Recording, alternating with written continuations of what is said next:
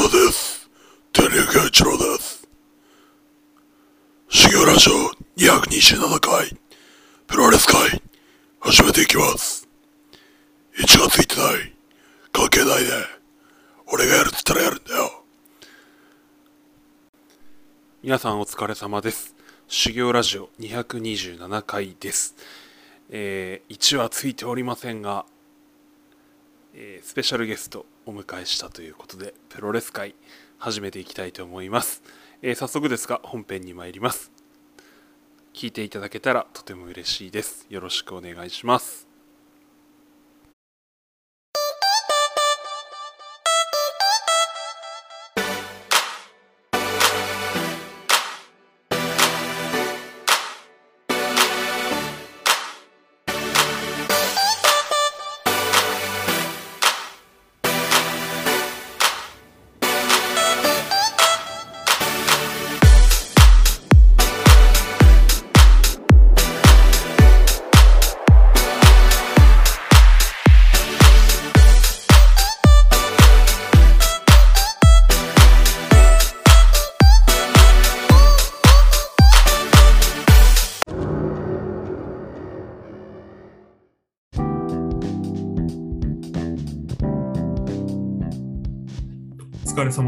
修行ラジオサマーアクションシリーズということで、えー今日はバイオレンスかつスペシャルに話していきたいと思います。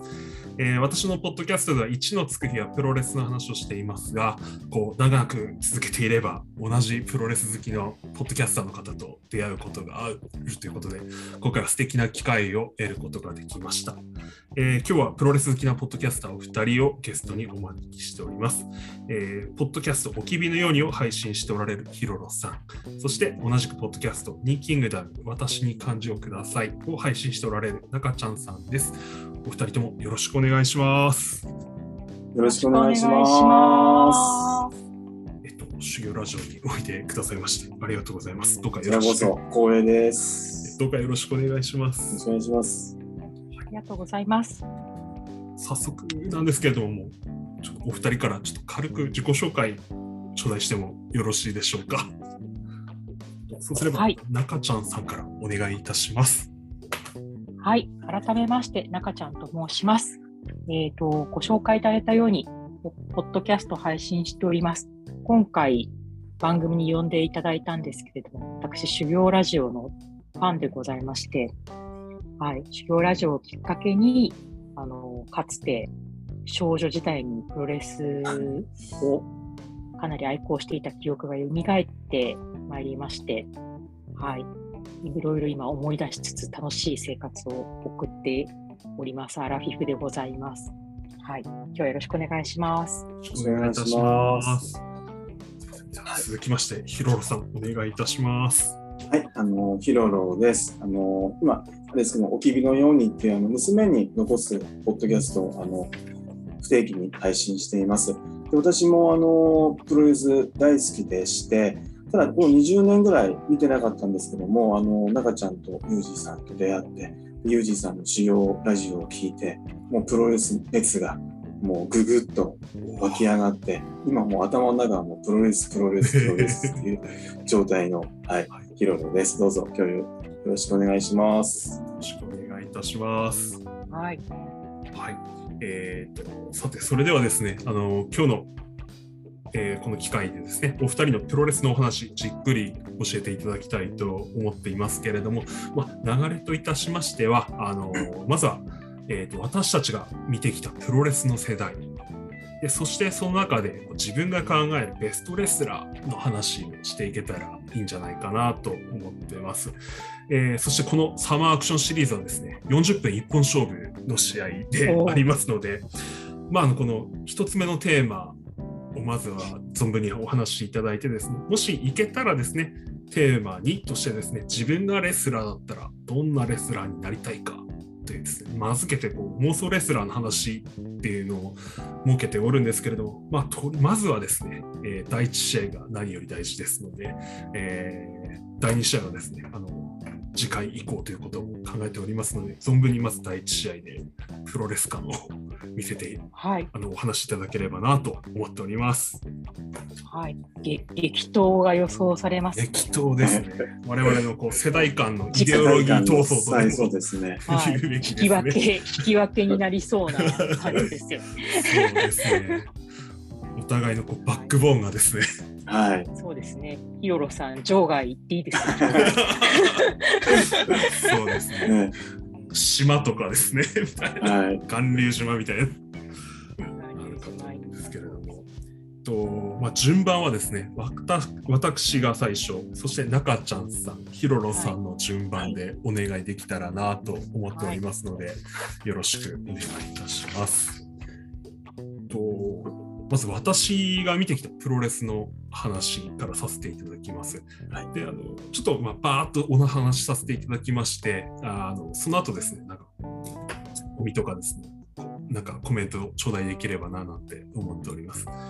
私が見てきたプロレスっていうのはやっぱり1999年が出会いでした。えー、とそこから2000年代と続いてまいります。新日本プロレスがベースです、私は。えー主役はですね、やはりすでにポジションを築いた闘魂三重士でした。えーきっかけはですね、高校受験の受験勉強していた深夜ですね、こうテレビポチッとつけたら、あの大仁田敦がですね、東京ドーム歩いてまして、花道。えーと、対佐々木健介戦ということでですね、ああのーまあ、試合見たらボロゾキみたいにやられるんですけど最後手から火出してですねあ、うーん。健介のこう目を焼きや焼いたのかどうか定かではないですけどあのーカンカンカンカンで反則負けするという試合見てしまいましてですね翌週からこう呪いかかったように こうプロレスを見てまいりました、まあ、悪いことする私まあ、真面目な方の性格だと思ってるんですけど悪いことする人を初めて見たみたいな感じでですね。あの本当公衆の面前で。そうです。ええー、みたいな感じでね、何万人もの前。そうに。ですね。えいいのこれ？みたいな感じで。で親父に、親父結構そういうの好きで、いや、なんか手から火火出たんだけどみたいな話したら、まあ、次を見てみればいいんじゃないの？みたいな感じで見たら、今度、長野対武藤の、なんか、1対2のハンディキャップマッチだったんですけど、いつの間にか長野の方が人どんどんどんどん増えてて、で、またこう、なんか、あの、いわゆる股間蹴りとかしてですね、なんだこれみたいな感じで。で、私はそのうちにこうプロレスが5秒以内だったら反則してもいいルールがあるっていうですね、あ別の概念獲得しましてですね、まあ、その履修してからはもうヒールドまっしぐらみたいな感じなんですけど、やっぱり2000年代新日本の、てかプロレス業界全体苦しかったですけど、毎週ゴングとか、あの週刊ゴングですね、週プロとか活字でプロレスを追っておりまして、で、その、まあ、ドラゴンゲート、登竜門っていう、いわゆるメキシコ系団体、で、あの無党体制の全日本っていうのをこう見るようにはなっていきました。やはりこう私のベストレスラーはあの結構棚橋宏選手悩んだんですけどベースには黒のカリスマ長野選手かなと考えてます。えー正直あの入場はすごくて試合強いっていう印象をお持ちの人ってあんまりいないんじゃないかなと思ってるんです。まあ、司令塔っていうイメージ強いんじゃないかなと思うんですけど、えー、とやっぱりあのまさにその通りかとは思いつつですね入場とかでやっぱりマイクそしてユニット構想とかっていうのを日本にすごい持ち込んだ第一人者ではあると思いますし、あと日本のプロレスをすごいファッショナブルにしたうん人ではあるんだろうなと NWO 時代ですね、はい。思ってまして。あと技は実は受けまくる人だっていうイメージ強くて、あのとはいえですね長野選手ここ一番の試合は絶対逃げられない技を使うっていうこうキラーな一面持ってると思ってて。ああとクロス式 STF っていうすごい技あるんですけど、あの足バッテンにしてこう交差してー足かけてそこからこうチョークやるっていう技とかですね。うん。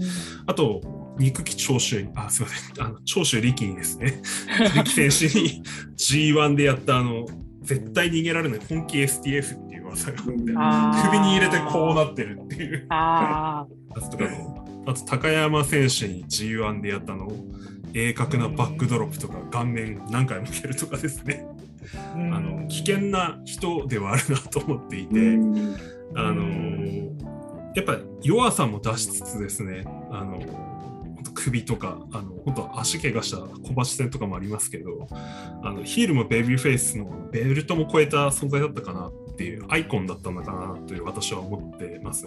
あと、本当プロレスで唯一見て泣いた試合っていうのが私あって、あそれはやっぱ2003年東京ドームで、であの小橋健太選手とのあの GHC ヘビー級選手権で、ボロ雑巾みたいにこう投げられるんですよ。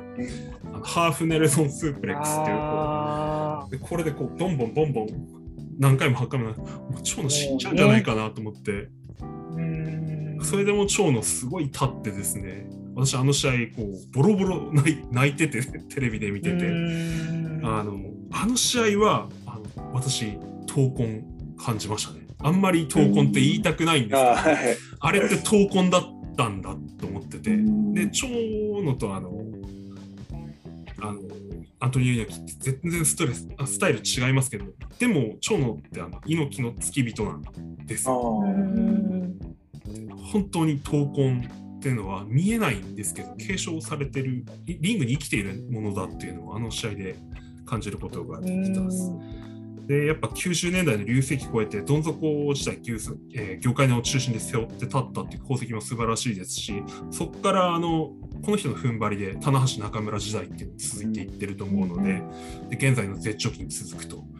でやっぱりそこをすごいリスペクトしているレスラーです。すいません私はこんな話で終わりです。すいません。うん。はい。もう、あれ、T シャツとかみんな着てましたもんね。NWO 男性人気が、そう、特にすごいなと思っておりました。なんか、虚実というか、その引き出しになんかその凄みみたいなものがああるから、あの、やわくもいけるんでしょうね。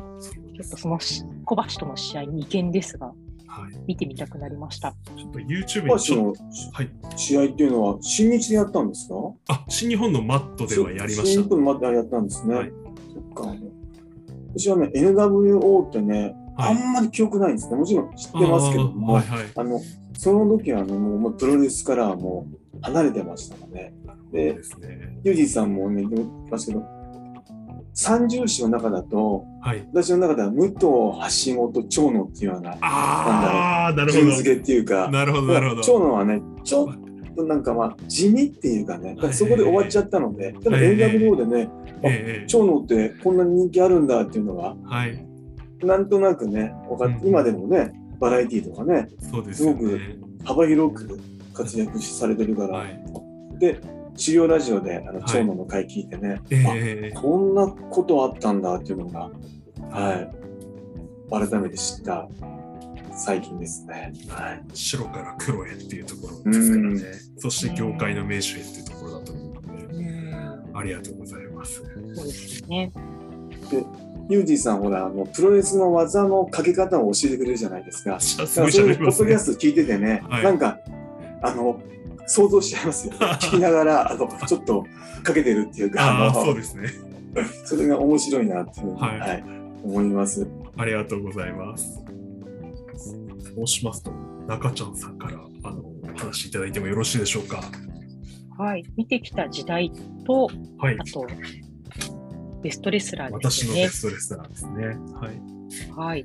なんかプロレス黄金期を多分子供時代過ごしたと思っていてあー、ヒルドさんの君のようにでもご紹介されてますけど、テレ朝、日本テレビ、あと、木曜日世界のプロレスまでやってたんですよね。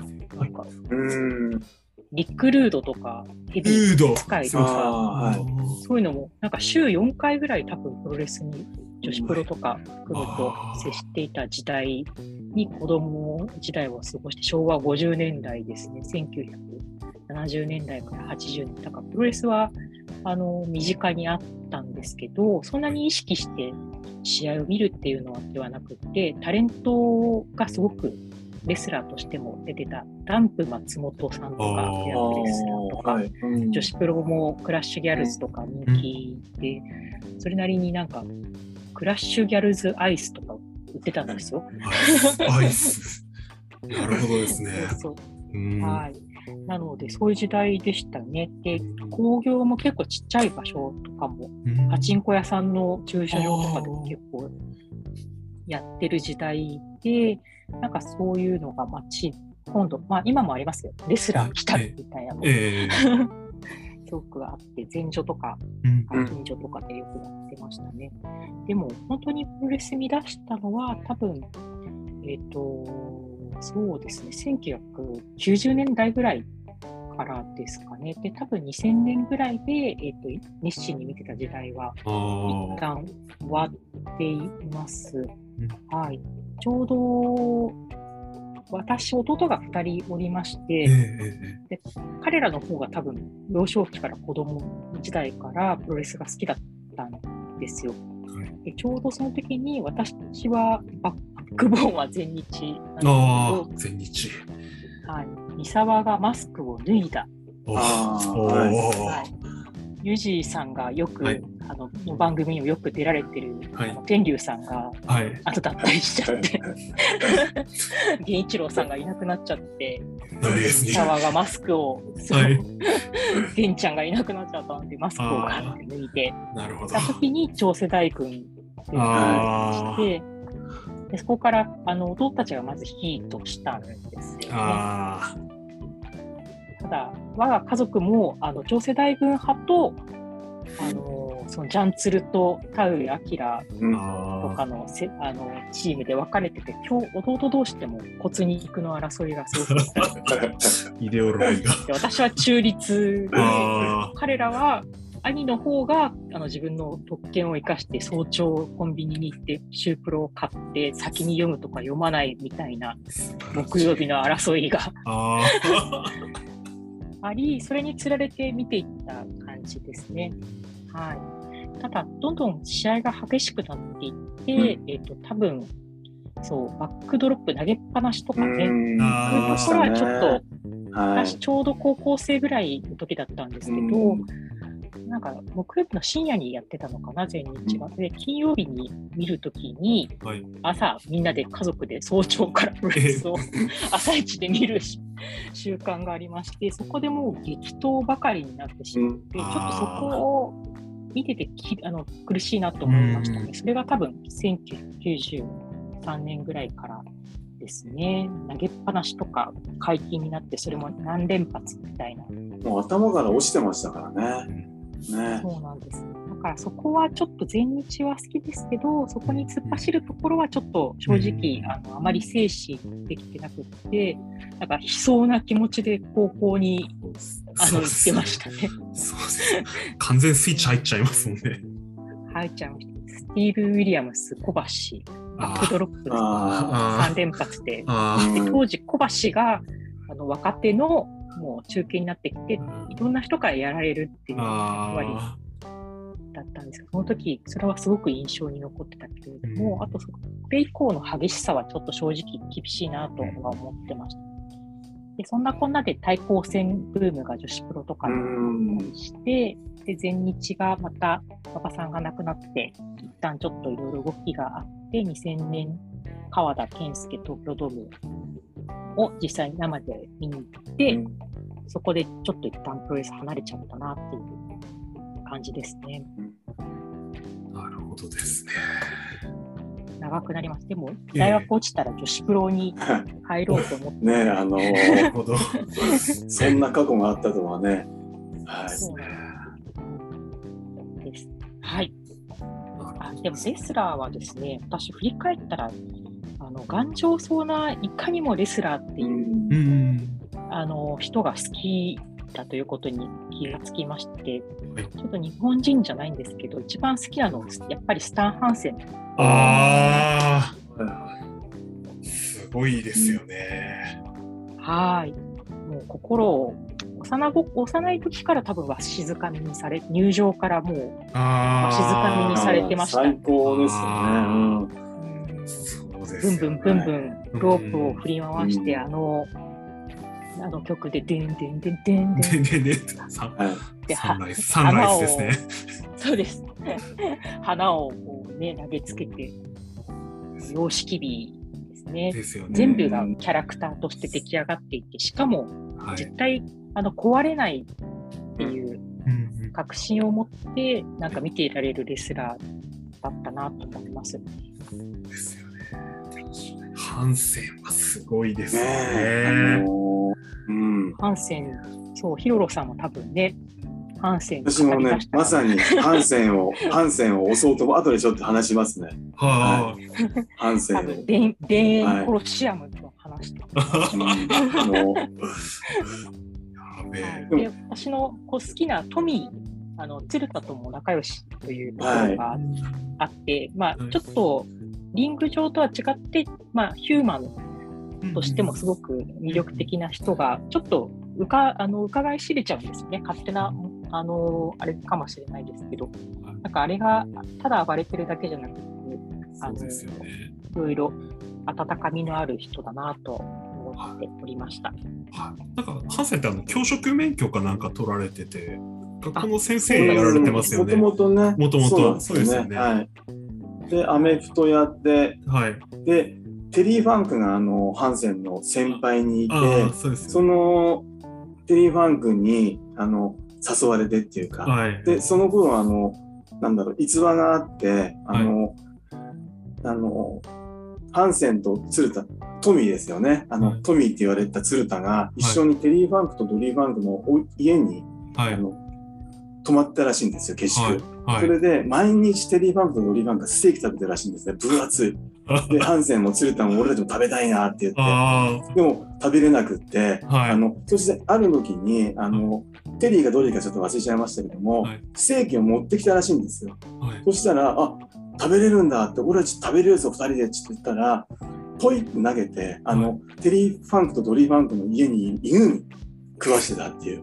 で、それを見たあのハンセンと鶴田が、はい。もう、ハンセン、あ、じゃあ、テリー許さないって、テリーはいとドリー許さないって言って、はい。はで、それでもう、なんだ、構想が始まったっ ちょっとしたあの、エい。ガチ構想ですね。ピソードがあって。ただハンセンは、フはい。今日悪い、悪いです。でもハンセンはね、今、中ちゃんも言ってましたけども、あのすごく人間味があって、うんあの、鶴田がね、亡くなった時に、本当もう、寂しいっていうかね。で、ミサが亡くなった時もね、もうこんなに寂しい日はないっていうぐらいね、落ち込んで、それでね、あの、まあ、彼もプロレスから足をね、洗ったって引退したっていうね、話も聞いたことありますけどね。はい。あと、ブロディとの掛け合わせもすごあーく、そうですあね。の、あの二人がリングにいると、リングが狭い。まあね、やばい。もう、佇まいだけでもうなんか、あのすごいですよね。。鎖振り回して、ロープ振り回してるんですもんね。そうです。意味わかんねえ野獣で。す意味わかんねえとかっていう感じですよね。で絶対か勝てる気がしないとそいう。うですよねあの。えーみたいな。はい、そういうなんか絵面がもうすごくよくって、それがすごいなんか見てて、あ、レスラーってこういうものなのといいなっていうなるほどですね。のの、はい、レスラーですね。よしありがとうございます。とそうすれば、次、最後、ヒロロさんからあこのお話をはいあのお教えいただければと思います。よろしくお願いします。私ね中ちゃんとだいぶ被るなと思ったんですけども、で、多分あ私が3歳か4歳ぐらい中ちゃんより上なんですね。だからまあ、はい被るんだろうなと思うんですけども、私、まさにあの80年代、もう、はいあのプロレスがお茶の間にあった時代ですよね。中ちゃんも言ってましたけども、そんな時代から始まって、はいで、一番やっぱり見てきた時代があの90年から95年なんですね。うんはい。あの、ちょうど、なんでしょう、猪木が89年にあの、さあのスポーツフェア等で政界に進出して、ちょっと一線外れて、で馬場さんもあのその数年前にあの一線ちょっと外れてたんですよ。で、ちょうど鶴田、天竜、長州、藤波って俺たちの世代っていうのがあなんか出てきて、あ、はい。で、その頃の、まあ、プロレスで、私はね、中ちゃんので全日なんですね。全日派で、で、なんでしょう、明るく、楽しく、激しいプロレスっていうはい。キャッチフレーズでやってて、まさになんだろう、ジャンボ鶴田っていうね、大エースがいて、うん。三沢、小橋、川田ってね、長世大軍うん。がいてね、でね、鶴田がね、92年ぐらいに病気でね、一戦退いた後、でもそれでもね、田上明が、はい。の四天王プロレスっていうのがね、はい確立されてきて、ましたね。で、ハンセン、テリー・ゴディ、スティーブ・ウィリアムスっていうね、うんもうめちゃくちゃなもう安定してるスーパー外国人レスラーがいて、それプラスあの、なんだろう、楽しいプロレスっていうのもあって、あの、ラッシャー、あの、木村のね、マイクパフォーマンスがその、馬場さんとの掛け合いとか、こんばんはってやつです。はい。はい。名もうそれも、ね。はい、すごくなんだろう笑えるんだけども、まあ、に味があってでもそんなお面白いことをしててもいざねあの結構ラッシャーキーのやる時って本気出す時もたまにあるんですよ。ああ、のそうですね。ラッシャーキーの本気出してるよっていうようなうんでそんな会話見れるのがうん前日の魅力だったなっていう。ただやっぱりすごくね中ちゃんも言ってましたけどやっぱり激しかったんですね。もうなんだろう投げっぱなしあと頭から。うん鶴田もね、そうですね、バックドロップが本当もう凄まじくって、ではい三沢のね、あのタイガードライバーとかね、いろんなもう技、あ91と、エルボーがね、エルボー合戦、はい。もうね、なんだろう、見てても、すごい楽しいんだけども、でももう激しすぎる。うんただ、私やっぱり全日に魅了されたのがね、あの、なんだろう、それまで80年代にあったあの反則負けとか、両者リングアウトっていうのお決まりのあったんですね。それはもう。一切なかったんですね。はい。でそれで完全決着っていうので私もそこに引きつけられましたね。で、武道館がね、あのもうなんだろう、揺れるっていうかね、あの武道館私絶対見に行ったんですけども、はい。あ。のストンピングっていうんですか、足をバタバタバタってやって、そしたらあのはい。福沢ジャストミートアキラっていうね、はい。会見で、ほら、武道館にジャストミートってね、あの、よくテレビでやってて、はい。そんなね、あの、もう、全日本と、あとね、あの、FMW の大西さんがね、あの、川崎球場でやりだして、はい。それもね、私なんか、あの、結構、見に行ったんですね。はいで、で大西さんがね、天に赤マゲスマッチってもう、ほら、凄まじいじゃないですか。えで、まあえ、それはそれでね、あの、すごいなんだろう、プロレス的だったり、あと、いろんなね、楽しみがあったんですけども、そこで、それ横浜スタジアムだったと思うんですけども、はい。あの、全日本のあの、ブル、全日本女子のブル中野と、はい。あの、北斗晶がはい。来て、あの、えっ、と、工藤めぐみと。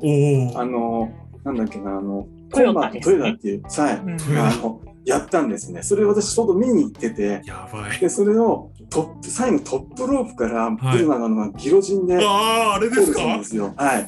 それを見て、で、その時に、あの、ブルナガノが、あの、はいマイク持って、あの、はいなんだあの、ブルナガノと北斗の試合見たら全日に来いやーって、はい。マイクアピールして、それでもう、わーってあなって、私ももう、そこから一気に、全日本プロレスプラス対抗戦に乗っていったんですね。なるほど。でなんだろう、93年のあの、横浜アリーナのあの北斗と北斗晶と神取忍の喧嘩デスマッチですよね。はい。はい。あれをね、もしかしたらあれが私の中のベスト試合ってわけじゃないんですけども、うん。あれはちょっと、ね、衝撃受けましたね。これもう、なんだろう、大丈夫なの？この2人ってぐらいの、もうパンチ、パンチ、パンチで。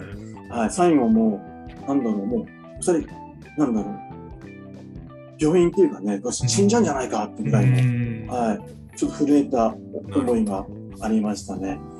で、その後、あの、94年にね、あの、はい。中ちゃん漢字ハンターだから、あれだと思うんですけども、あの、ドーム頂上対戦って言って、はい。ドームがあの、憧れの、あの、夢でドームなんです。あで、で頂上があの超人の長に女の女に対戦っていうねあ。今見るともうその時点でちょっとうさんくさいっていうかねなんだろうこれちょっとまずいんじゃないかっていうようなねや。はい。あのでも結果としてもねその対抗戦の最後最後じゃないんですけどもあのもう最後見たくなったようなドームでのその試合があったんですけども、はい。そこをねやっぱり私見てこれちょっとね、あの、冷めましたかね、あの、対抗戦から。ううん。ん。なんでかっていうと、あの、あの、LLPW のあの代表がはい。彼女じゃなかったんですね。あー。はい、その風間ルミ？はい。風間ルミ。とかなかったですね。あー風間さんか。なんかね。は、誰だっけな？なんかね、3番手ぐらいの人だったんですよ。うんで、トーナメントをやって、はい最後結局ね、北斗とアアジャコングだったんです、決勝が。でなんだっていうような、ちょっと対抗戦ここまでやって、同じ全日本女子のうん2人がやって、で、もう北斗はもう勝っても負けても引退だっていうね、なるほど。試合だったので、あそこがね、ちょっとなんだろう、一瞬、冷めたっていうかね、ありましたがね。でも、ちょうどそんな90年から95年で、で、今、ユージさんもね、言ってましたけど、あの、週刊プロレスっていうのがね、木ー曜日に、えー、シュプロ。ターザン、山本山が本ですね。練習場で、もう、はいやっぱりその全盛期だったと思いますね。もうシュープロを買って、増刊号が、下手すると1週間2回ぐらい出て、あの、その対抗戦とかだと、なるほど。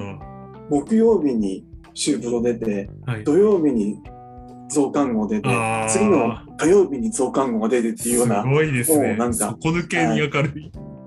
もう、それを読み漁って、で、会場に見に行って、見てましたね。で、なんだろう、プロレスをね、90、やっぱり8年にアントニオ猪木がね、うん引退したっていうのも大きかったし、あと、鶴田がね、92年に病気療養したっていうのも、で、その後ね、あの亡くなったっていうのもね、大きかったですかね。ただ、あの、2000年、今考えると、2000年にノアをね、伊沢がノアを作ったので、ええ。あの、その時もあの、私、まだ見てたので、あだからまだ多少その頃はうん。見てたんだろうなって。でも、伊沢が亡くなった時だからね、はい、もうプロレスはからほとんど見なくなったのかなと思ってます。で、もうああれなんですか、あの私にとってのやっぱりベストレスラーっていうのは、さっき中ちゃんも言ったんですけど、まさにスタン・ハンセンなんですね。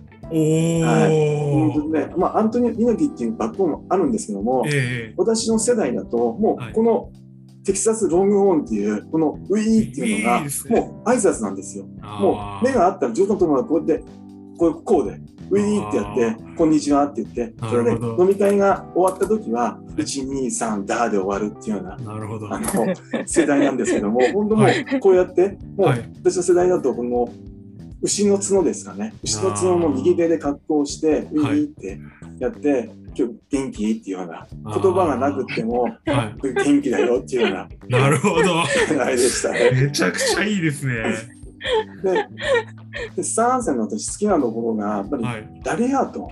はい。あれがもう一撃必殺で、なんだろう、もう分かりやすかったです。なんかもう、ほら、左手をこうやってホイっていうんですか、なんか僕でやって、はいあラリアットくんぞって。はいで、そこのラリアットもね、ほら、い一発でね、ええ仕留める時もあるし、はいで、避けた後に、はい。くるっと回転して、また右手でね、あのうん、返す時とか、あと、あの、レフェリーが、あの、タックマッチで、あの、ええレスラーを抱えてね、これもはい。自爆するぞっていうようなね、たまにあったり、ええはい。あの、そんなね、やっぱりスタン・ハンセン大好きでしたね。で、大学の頃にあの、なんだろう、なんかあの、入場をするっていうのがあったんですね、ええ。自分たちがなんかのええ。紹介するときに、私はやっぱりスタン・ハンセンのデーレーレーレーレーはい。あの、選んで、それに乗っかって、あの、なんだろう、もう、ブルロープを、ブルブル、あの、ブルンブルン、あの、やばいっすね。あの、やって、ええ椅子とかも、椅子とかももうめっちゃくちゃにして、あの入場したのを、あの、はい、あもう25年以上前でしょうけど、ーですけども、覚えてますね。今、今やったらね、多分怪我しちゃうだろうなっていうね、あ自分、自分がね、はい。なるほどですね。こんな、あの、はい。私にとっては、3戦ですかね。はい。いろいろありますね。ネタが盛りだくさんでしたそれはね。もう盛りだくさんですね。はい、私も女子プロのそのブルーアジャはい井上京子ははい。男子プロレスファンからあ女子プロに引っ張ってきた人たちだと思ってるので、うん。それで女子プロブームになったと思います。はい、私のなんかベス個人的ベストバウトは実はアジャとブルー中野の金網デスマッチ。あありましたね。女子プロも、はい、触れてくださってありがとうございますい。え、あの、ですあと、ラリアートもすごいですよね、ここ。ありがとう、すごいですね。はい。はい。私落ち込んだらあのラハンセンのラリアット100何連発とかっていうあ YouTube の動画見たりしてあれ見て、はいあはあ、まあ明日も頑張ろうみたいな感じでこうやってます私もね下手すんと1週間に1回ぐらい見て見てますね、あの100連発で。で毎回見て笑ってるっていう、もう最最高だなこうやって笑ってこう、はいはいあ寝ようみたいな感じ。もう痛快ですよね。はい素晴らしいですよね。パシーンってね。えーはい。そうですね。やっぱりあの技もあって好きだったんだなと、今改めて思い出しました。いやりがとうございました。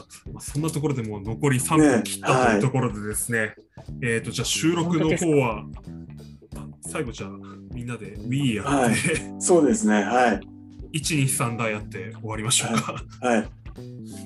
Wii, はちょっとみんなで Wii ってやって、1、2、そうです3だはじゃあヒロロさんに締めてもらってもよはいろしいですか？いやー、ちょっと物まねできないですけども、今日は本当ありがとうございました。ありがとうございます。1、2、3、さあウィー。ー、ウィー。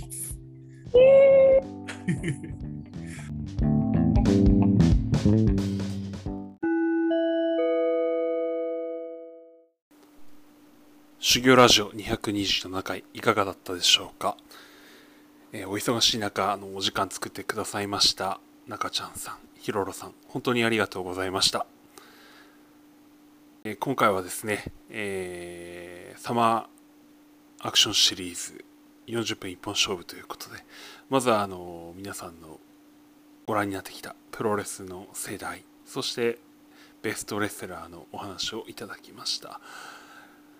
お二人からあのハンセンのですね、えーお名前名前が出てくるっていうのは非常におおと思いましたね。